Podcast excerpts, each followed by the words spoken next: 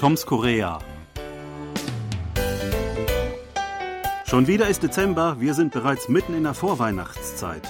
Wer sich in einem Land ohne Adventsbräuche in vorweihnachtliche Stimmung bringen will, schließt sich mit Gleichgesinnten zusammen, die schon Erfahrung und alle wichtigen Informationen haben, also mit anderen Ausgewanderten aus der alten Heimat, kurz Expats.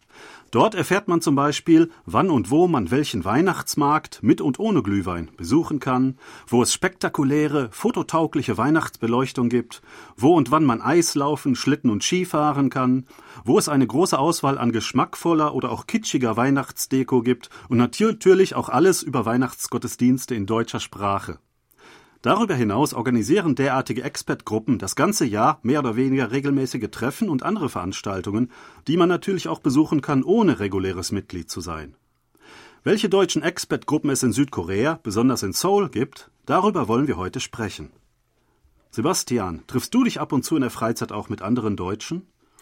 Äh, tatsächlich ist das äh, eher selten. Also ich treffe ja manchmal Deutsche hier auf der Arbeit und äh, dass ich jetzt gezielt also solche Treffen aufsuche, äh, das kommt eigentlich nicht vor.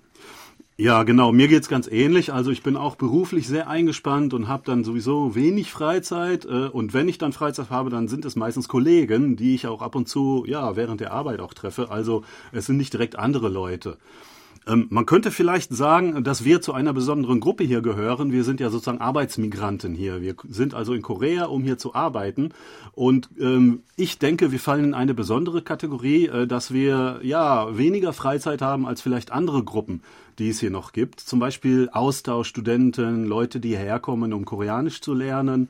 Die haben zwar zum Beispiel den ganzen Vormittag über Koreanischunterricht, aber dann den ganzen Nachmittag frei und haben dann auch viel mehr Freizeitmöglichkeiten, auch am Wochenende, äh, um andere Leute zu treffen. Sind, das sind ja meistens auch sehr junge Leute, die haben dann noch mehr Energie und wollen noch was erleben und dann äh, treffen die sich irgendwo, verabreden die sich, äh, um gemeinsam was zu machen. Ja, eine andere Gruppe wären dann vielleicht noch, also wirklich die klassischen Expats.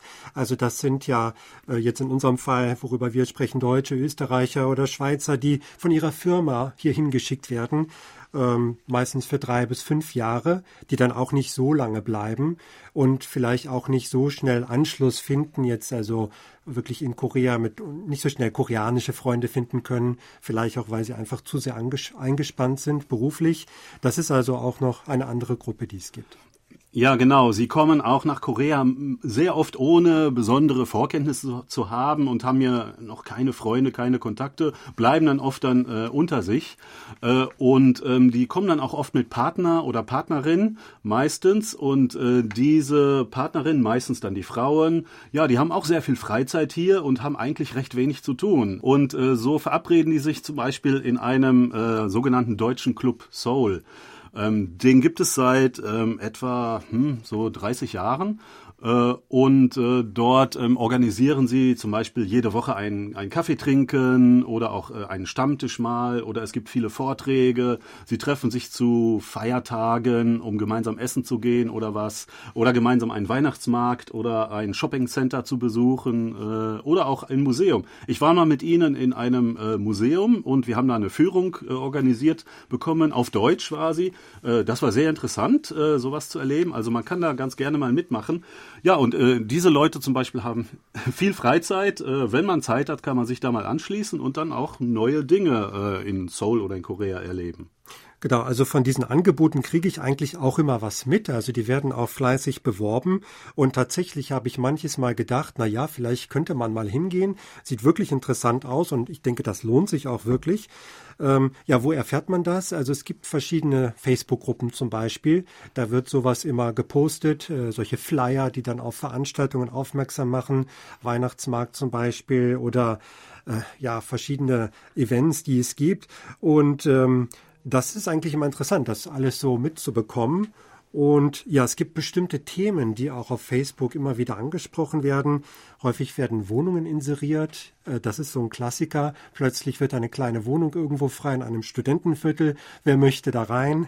Äh, das ist typisch. Dann habe ich häufig äh, mitbekommen, es wird gefragt, also wie man Geld überweisen kann nach Deutschland oder ob man deutsche Karten hier in Korea an bestimmten Geldautomaten verwenden kann. Diese Fragen werden häufig gestellt, eher aber dann auch von Touristen, also Leuten, die halt für ein, zwei Wochen hier hinkommen möchten. Ja, diese Facebook-Gruppen, die kann man natürlich sehr leicht finden. Ähm, wenn man schon irgendwie äh, mit Korea in Verbindung mal war, dann bekommt man auch über die Algorithmen automatisch solche ähm, Freundschaftsanfragen oder solche Gruppenbeitragsgesuche oder so zugeschickt. Ähm, also Informationen darüber. Da gibt es auch immer wieder Leute, die äh, einen Kurzurlaub machen zum Beispiel, ja, und sagen, hallo, ich bin für zwei Wochen in Seoul, ist jemand hier, äh, der sich mit mir treffen möchte und was erleben möchte, wie wäre es? es. Äh, also ähm, solche Anfragen kann man da auch äh, gerne posten. Da antworten dann auch tatsächlich äh, immer wieder Leute. Ich sehe das allerdings auch eher ähm, zufällig, wenn ich mal äh, da äh, reinklicke. Ähm, und ähm, ich habe auch festgestellt, dass ich inzwischen mehreren solchen Gruppen angemeldet bin. Also diese Posts, die erscheinen dann auch in mehreren Gruppen parallel oder gleichzeitig. Also man muss wirklich nicht überall dabei sein. Man kriegt das schon mit. Teilweise haben die über 1000, äh, über 10.000 Mitglieder, diese Gruppen. Da wird also immer wieder etwas gepostet.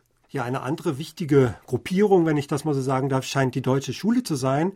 Also um diese Schule herum oder in dieser Schule passiert auch vieles. Vielleicht kannst du da mehr zu sagen, denn du hattest auch mal deine Kinder dort äh, untergebracht.